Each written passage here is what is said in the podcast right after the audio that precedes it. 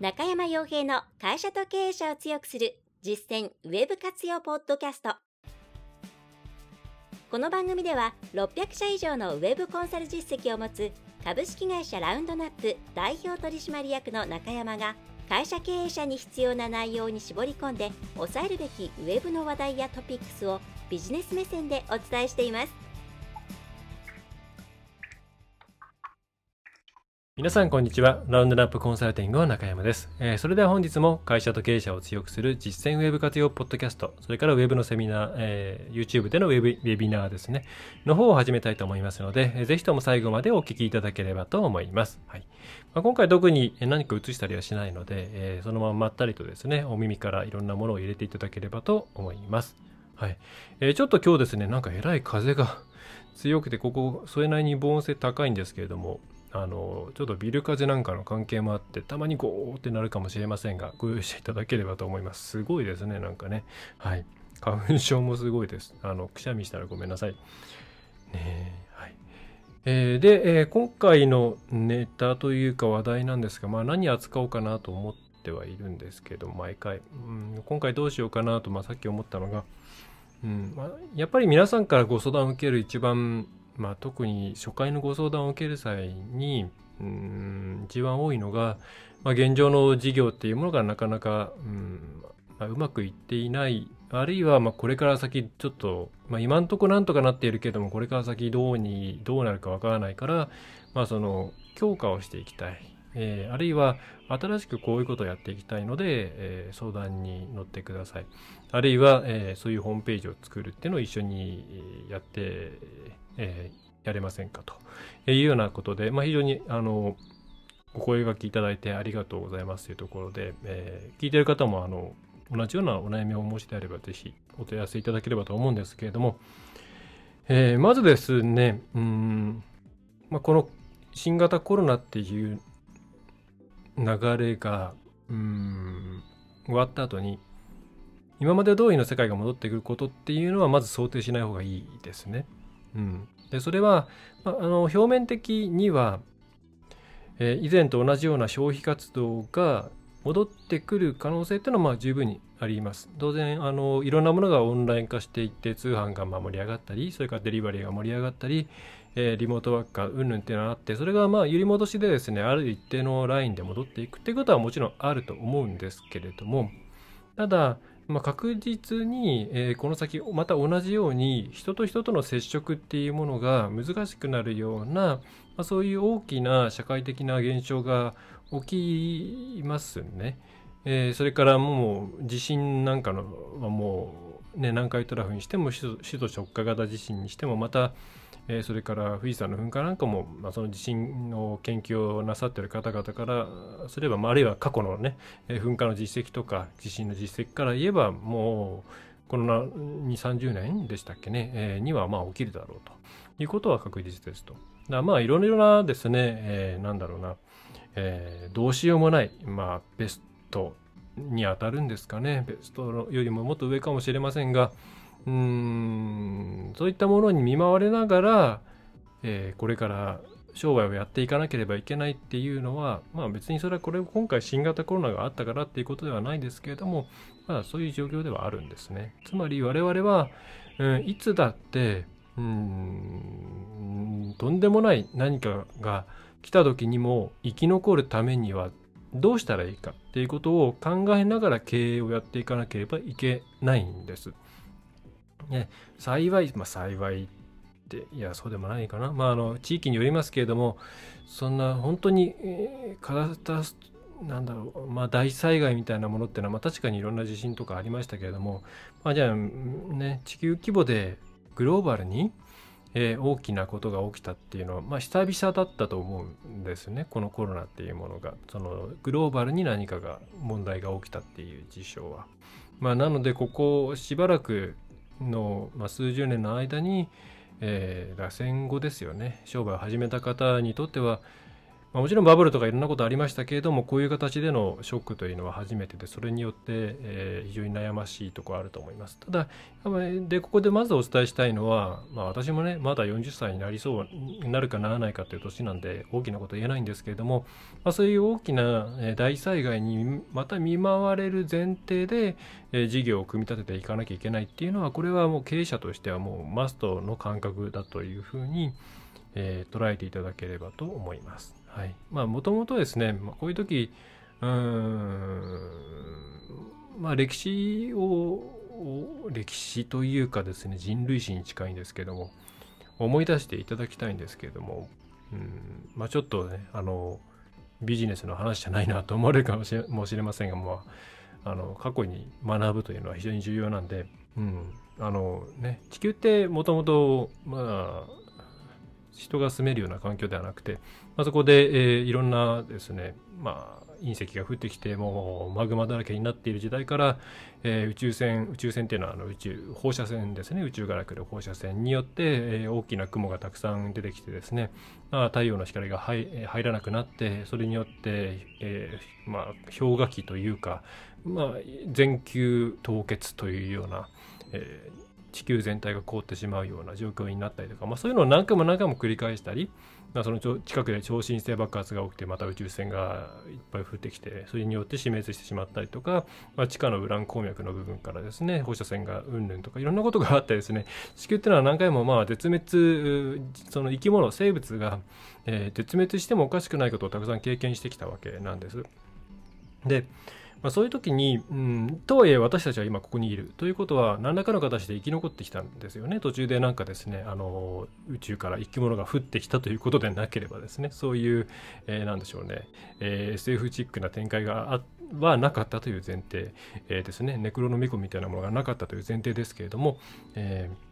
まあ、一応ここに生きている。まあ、それはなぜ生きていけたかというと、まあ、いわゆる、えー、多様性を持っていたからっていうところが大きいかと思います。はい、で多様性っていうのはその、まあ、いろんな生き物がなぜいるのかっていうところですよね。また一つの生き物の中でもいろんな特性を持った人がいる。それはまあ人間が一番分かりやすいと思うんです。いろんないろんなまあ一人一人違う個性を持った、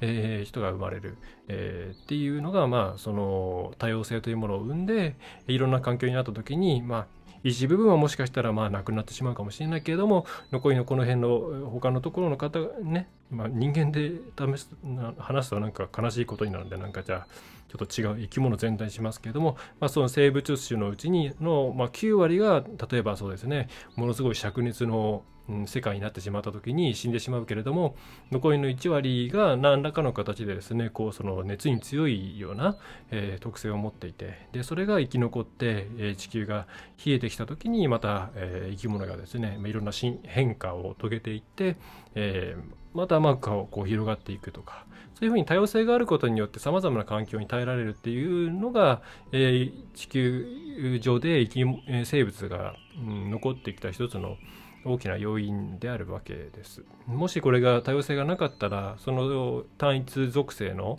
え単一種の弱い部分ですね例えば寒さに弱いとかそういうことがあったら、まあ、その全球凍結みたいなことが起きれば、うん、それでまあ、まあ、ジエンドになってしまうわけですね。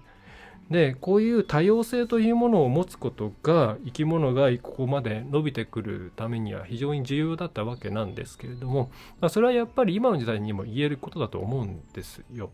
まあ、こうやってまあ本当に業界によっては壊滅的な状況になっているわけなんですけれども、えー、きちんとそこで多様性を持っていく。はい、で多様性っていうとじゃあ10個のある会社のうち1個か2個が生き残ってそこが伸びていけばいいのか残りの8個はまあ死ぬ前提でいいのかとかいうふうに思いがちなんですけどそうではなくって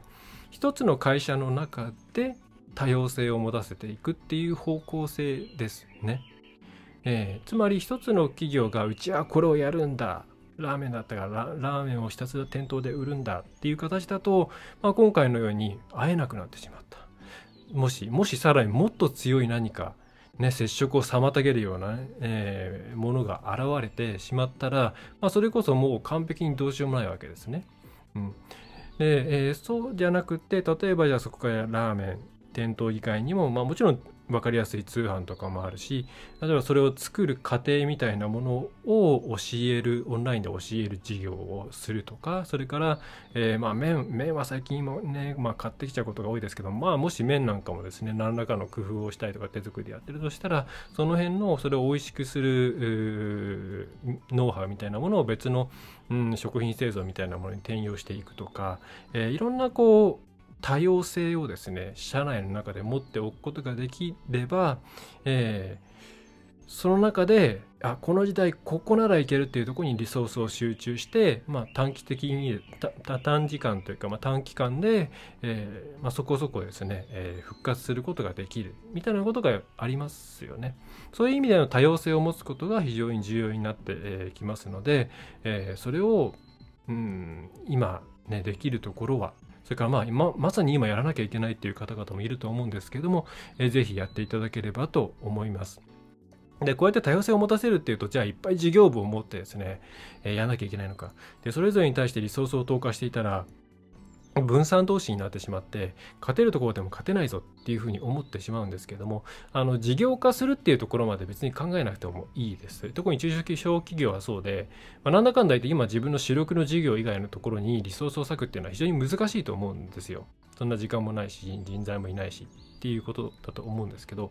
えー、なのでもうアイデア段階でいいんです。もうだから種をいっぱい貯めておくような感じですね。はいあの事業の種みたいなものを、えー、なんだろうなじっくり育てていくような感じ。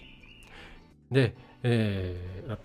こういうのがうまくいくかもしれないみたいなものをなんとなく頭にポッと浮かんだだけで終わらせるのじゃなくて何らかの形にして記録して、はい、でそれを、えー、常にこう意識する時間を持ってで、えー、日常で何か気づきがあったらそこにですね、えー、この授業にさらにこれ入れたらいいなとかこれこういうふうにやったらいいなみたいなものをちょっとずつちょっとずつこう餌やりじゃないですけどもしていくことによってだんだんそれがまあある程度まとまった塊になっていって、まあ、取り出して、えー、ゼロから考えるよりは、えー、はるかに早くですね事業の卵として育てていくことができるような、まあ、そんなイメージですね。はい、で私はその活動をすごくおすすめしていて、うん、いきなり新規事業やるって難しいというか無理じゃないですか。だけどアイデアみたいなものとかうちってこれができるよねみたいなものっていうのは、うんまあ、結構皆さんたくさん浮かぶんですよ。でそういうものを、えー、まあ、できればなんかクラウドとかを使ってですねみんなが見られるようなところにこうポンって置いておいてでそこにえー、マインドマップみたいなものがいいかもしれませんけれどもね、えー、例えばこう週に1回なり月に2回とかそれぐらいの時にそれを一個一個見直していきながら、えー、これについて、えこうしたらもっと良くなるんじゃないかあるいはこうしたら、えまあ本当に使えるあの事業がすぐに使えるというか収益を生むような事業っていうものが、えー、本当に生まれるんじゃないかみたいなものをその1回週に1回じゃあ短いかなまあ月に月に2回ぐらいがいいのかな月1か月2ぐらいに、まあ、必ずみんなそれぞれに対して1個そのあげる栄養をどっかから持ってこようねっていうような活動をして、えー、見てはどうかなと。えー、でそうすると、うん、じゃあこれに対してはこれどうですかってまあブレストなんで、まあ、基本的には否定しないでくっつけていって、うんまあ、どっかでも浴びけばいいんですけどね。うん、でそうやってうん、自分たちは一体何ができるのかなっていうものを常に全員がなんとなく意識している状態を作っておく。これがすごく大事でそうするとやっぱり世の中を見る目が変わってくるんですね。でよく皆さんその投資って投資をすることによってえー、特に株式とかかな、うん、株式投資をすることによって得られる一つの大きなメリットが世の中の見方が変わるっていうところにあるよなんて話すると思うんですよ。えー、例えば自分がここに株買ったぞっていうことになればその業界に関して勉強するしその業界のニュースに関して敏感になるし、まあ、見えてくる世界が変わってきますよねっていうようなことってあるじゃないですか。でそれは、うん、株式だけではなくてビジネスでも全く同じでで新しくじゃあこれこれこれっていうその種ですねがを植えていった時にそれに対して一個何かね、栄養を与えてあげなければいけないというふうに思って日々生活をしているとそういうものがやっぱりどんどん見えてくる見つけられるようになるんですよね。まあこれはある意味セレンディピティとか引き寄せの法則みたいなものだと思うんですけれども、えー、そうしていくともちろんその何でしょうね何かまたその緊急事態が発生した時に、えー、その中からこれだこれやってみようっていう、えー、そういうリスクヘッジにもなりますしまた世の中を見る視点っていうものがどんどん上がっていくので、えー、会社の、まあ、従業員の皆さんもちろん経営者の皆さん皆さんの何て言うんでしょうねビジネスに対しての見方というものが、まあ、非常にいい意味で変わっていくと、えー、思います。はいえー、なので、えー、ちょっとねいろんなところに話が飛びましたけれどもあのちょっとこのここまでのところを一旦振り返ると、えーまあ、これからね、このもしこの COVID-19 新型コロナというものが落ち着いたとしても次のさまざまな災害というものが待っているという前提で物事を見ていかなければいけないです。でその時にはうん。ですね、えー、自分たちがその中を生きていけるように、えー、自分たちの中で多様性を持っていかなければいけない。はい。えー、人類がそうやって人類じゃないな。生物がそうやって、えー、46億年かな、えー、生き延びてきたようにですね、はい、過酷な環境の中で。で、えー、じゃあそれを具体的にどういう行動で行っていくかというのは、まあいろいろあるとは思うんですけども、一つの私のおすすめとしては、えー、自分たちができること、やりたいことで、っていうものを、えー、なまあ、会社全体でですね定期的にこうまずその種を見つけるっていう活動をしていく、はい、でそれからそれに餌は餌というか、まあ、栄養をあげるっていう活動をしていく、えー、そうすることによって実際に事業の目というものは芽吹いてあの事業が新しい方向性が芽吹いていくものですし、えー、また、えー、何でしょうね。株式投資なんかをすると世界が見えてくるというのと同じように視線の変化というものが出てくると、まあ、つまり会社全体としてのですね様々なアビリティが上がっていくということになります。アビリティじゃないスキルですね、えー、上がっていくということになりますのでぜひこういうことをして、えー、これからに備えていっていただくと、まあ、いいんじゃないかなというふうに思うんですね。はい。まあ、大手なんかもですねこの MJ の方ね、えー、この特に今回の号は冒頭が、えー、小売り戻れぬコロナ前ということで変化の内容から始まっている成果はですね、あ、中面もですねそういう変化系のものとか新しくこういうことを始めましたよというものが、えー、たくさんあります。はい。えー、P&G の話があったりですね。それからえー、っとねこれもちょっとね気になりますね、えー、HIS がですね、えー、旅館とかホテルの再生というものをやるように、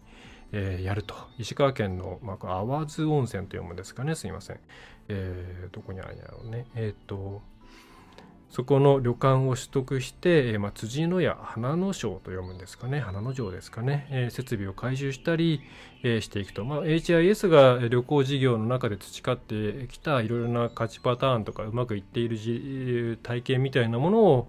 使ってうまくそこを再建していく、まあ、こううまくいってないらしいんで石川県小松市の旅館ですね、はい。えーまあ、こういった再建というものをやっていく。でこれをえっ、ー、とですね、うーんと、まあ、大、えっ、ー、と、どこにあったな、えっ、ー、と、まあ、これ自体を一つの柱として育てていけるような、え、レベルで考えているということです。まあ、普通に考えたら、ね、HIS 旅行代理店がそんなことをやるのっていう感じではあるんですけども、まあ、それ以外にも、えー、HIS としては、えー、例えばリモート墓参りとかですね、えー、それから、えーまあ、今でも電力の小売とか携帯電話事業なんかもやっているそうなんですが、まあ、新規事業蕎麦屋をやったりとか、うん、なんかしているみたいですよ。はいまあ、これがどうなのかという議論はまたね、ありますし答え合わせはまた先だとは思いますが、えー、大手はまあこんな、まあ、ライフで構わずいろんなことをやっているとはい、だとしたら足、えー、素早く動ける中小企業がいろんなことをやらないというのはですね、えー、全くよろしくないというふうに思います。はいね、でないと、えー、そういうことをしていくことによって見えてくるものもありますし実際に得られる利益もあるということで会社の活動の中で少し時間を割いてですねそういう、えー、ことを行ってみたらどうかと単純になんかこうね研修とかやるよりもそういう実際に自分たちが生き残るためのことをやる方が絶対ねやる気も出ますよね。はい。えー、そういうふうな感じでやってもらえるといいんじゃないかなと思います。で、えーと、ちょっと途中で飛ばしちゃったんですけどもあの自分たちができることというものを考えるときに、えー、何をやるのか。例えばうちであればまあ今コンサルとかホームページ作成とかやっていますけれどもなんかそれ以外にじゃあまあ端的にですね何にしようかな。えっ、ー、とえー、防音室販売、まあ、うちね、防音室防、防音とかいろいろ考えて作ってますから、防室、防音室販売とかやろうとか、そういうふうになんか売るものとか、うん、から入っていくと、あんまりアイデア出ないですね。あと、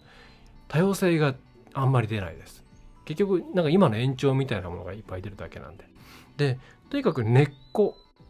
ね、あの部分から考える必要があって、まあ、うちでよく、えーと、お客さんにも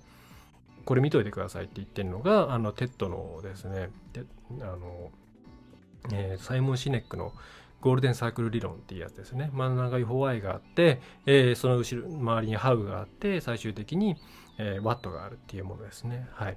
で、えー、サイモンシネックで検索して、あるいはテッド TED ですね、検索して、あの動画を見ていただくとすごいそのパッションが伝わるんで、えー、ぜひ見ていただきたいんですけれども、あるいは、あのちょっとね、冗長になっちゃうんですけれども、あの、書籍もあって、はい、えー、 why から始めようっていう書籍ですね。はい。えー、っと、ま、これにも同じ、まあ、こういう見ますかね。はい。こんな感じですかね。はい。ゴールデンサークル理論。あの、聞いてる方はですね、ネットでゴールデンサークルで検索すれば多分なんか出ます。はい。この左、よいしょ。あ、ちょっと光っちゃってますね。この ダメですあはい。なんとなくちょっと私の顔の前出ちゃいましたけども、3つの丸、真ん中にホワイがあって、えー、その周りにハウがあって、最後にワットがあるという、このゴールデンサークルが、えー、この考え方をぜひ、えー、ベースにしてホワイから考えてやることをお勧めします。えー、ちょっとまあここから文章を引用させてもらうとですね、まあ、あんまり、まあ、ぜひ、まあ、動画見ていただくか書籍を、え、買っていただくといいと思うんですけれどもうんどっか行こうかな。えー、とですね、えーまあ、このホワイト、ハウとワットというところなんですけれども、えー、ゴールデンサークルは円の中心から始まる、えー、べ、てがホワイなぜから始まるのだと。その応用法へと話を進めていく前に、まずこの円の中に記されている単語の意味を説明しようと。えー、まあ、これはフォワット。まあ、これは、これはぜひ見てもらえればと思います。ちょっと長いんで飛ばしますね。はい。えー、で、私はよく例としてアップルを引き合いに出す。アップルは広く知られている企業であり、製品には特徴があり、他社と比較しやすいからだと。その上アップルは独自の道を歩み成功を遂げた。何年経っても最も革新的な企業であり続けている能力はカルトのような熱心なファンを熱心なファンを引きつける神秘的な能力と相まってゴールデンサークルの原理を実践する恒例となっていると。で、ここで、えー、例が出てますね。えー、例えばアップルがこういうふうに言ってパソコン売ってたら売れたかっていう、まあ、NG パターン。うん、この Watt から入って物を売ろうとしたらどうなっていたかっていうマーケティングメッセージの例が書いてあります。はい、我々は素晴らしいコンピューターを作っています。美しいデザイン、シンプルな操作法、取り扱いも簡単。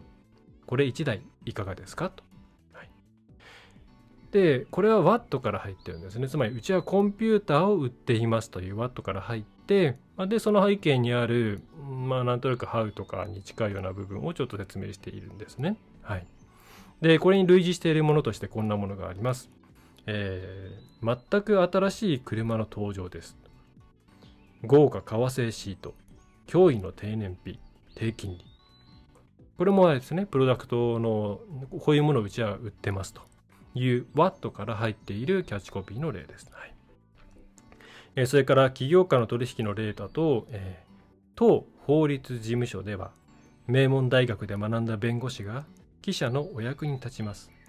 クライアントには大手一流企業が名を連ねています。どうぞ弊社にご依頼を。はい、これもワットから入ってますね。はい。うちは、えー、こういうことをしますって。まあ、うちあの私がよく主語が愛になってるのはダメって言ってるのと同じで、はい。自分が言いたいことを言ってるだけってやつですね。はい。で、今の法律事務所のパターンなんて、あれ、うちこれやってるっていう人結構多いんじゃないかなと思います。あの、私たちは、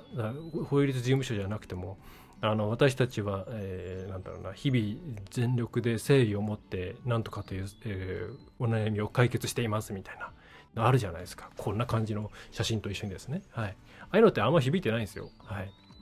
お客さんが知りたいのはあの皆さんが頑張ってるかどうかじゃないんですね。てか頑張ってるのは当たり前ですと、えー、そうじゃなくって他と違ってうちにとってどんなメリットがあるのよっていうところしか気にしてないんで、まあ、いわゆるこういうワットから入る形で大体そういうところで失敗するんですけれどもね。えー、はい。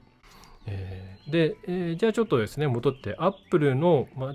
えー、ホワイから入った時の例っていうのが書いてありますんでちょっと引用しますね。はい。えー、現状に挑戦し他者とは違う考え方をする。それが私たちの信条です。製品を美しくデザインし操作法をシンプルにし取り扱いを簡単にすることで私たちは現状に挑戦しています。その結果素晴らしいコンピューターが誕生しました、はい。まあ、これで買うか買わないかっていうのはまあこれ多分初期のアップルの話なんで、えね、あの人によるとは思うんですけど少なくともこれっていうのはコンピューターを作るっていうのは一番最後に来ているわけです。つまり自分たちは現状に挑戦する企業であります。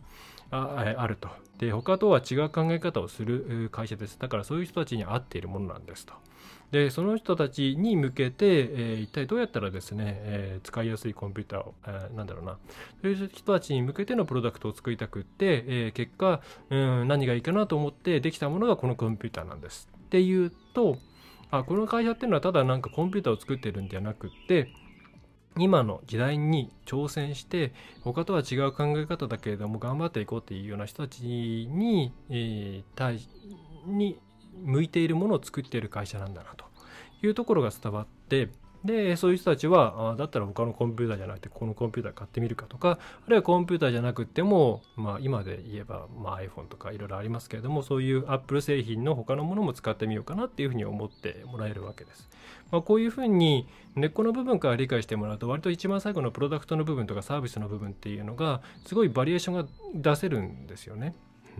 そういう意味で、このホワイというところを考えていただくとさっきのうんゲート字でやっていただきたいことなんていうのがもっとはかどるんじゃないかなというふうに思います。はいねえー、まあ、そんなことがこの本にも書いてありますし、はいえ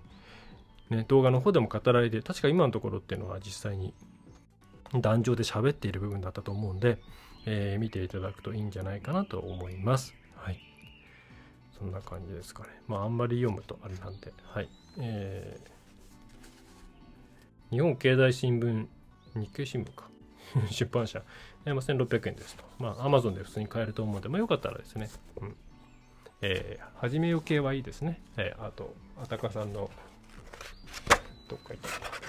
まず、イシューから始めようとか、はい。いいですね。はい。えーと、何の話でしたっけ？あ、そうですね。えー、まあ、さっきのようなことをうまくやっていただくために、まあ、あのヒントとしてぜひ下地としてですね、えー、サイモン・シネックのホワイから始めようの動画あるいはまあ書籍なんかを見ていただくと、えー、いいんじゃないかなと思います。はい、ぜひそうやって、えー、皆さんのビジネスを、うん、生きながらえさせる、まあ、むしろ伸ばしていくということを今後も行っていっていただければと思います。まあ、私も本当に今ね、毎日ブレストしているような感じですね。うん、30分ぐらいは時間をとって自分たちのビジネスについて最低限考えるようにはしています。はい。ね、えー、うちホワイトボードが今3枚かなありますけども、1枚は実写用ですね。はい。で、2枚がお客さん用になってます。えー、ホワイトボードもいいですね。やっぱりね、頭の中にあるものって大体モヤモヤとして自分の都合のいいようにですね、えー、イメージされちゃうんで、あのちゃんと文字とか形にしてやった方がいいですよ。自分が曖昧だと思ってる部分が明確になります。はい。えー、それではちょっと長くなっちゃいましたね。すいません。えー、こんな感じで、えー、今回終わりたいと思います。ぜひ今回の内容をもとに多様性を持った企業になって柔軟性を持ってですね、中小企業の強みを生かして、ええー頑張っていけいって頑張っていっていただければと思います。またそんな感じのですね、パートナーシップ、として、まあ、あのえー相談していただいてもと思いますので、えーなんか悩んでいる方はですね、お気軽に、えーご相談ください。えっ、と、LINE アットをまた再開したので、LINE の方でご相談いただいても大丈夫です。はい。えー Twitter とか Facebook はあんまり反応ないんで、えー LINE かメールかチャットワーク、えーあたりがいいかなと思います。はい。それでは、えー最後までお聞きいただきましてありがとうございました。ラウンドナップコンサルティングの中山がお送りいたしました。また次回もよろしくお願いいたします。いかがでしたでしょうか？ご質問はいつでもフォームからお送りください。お待ちしております。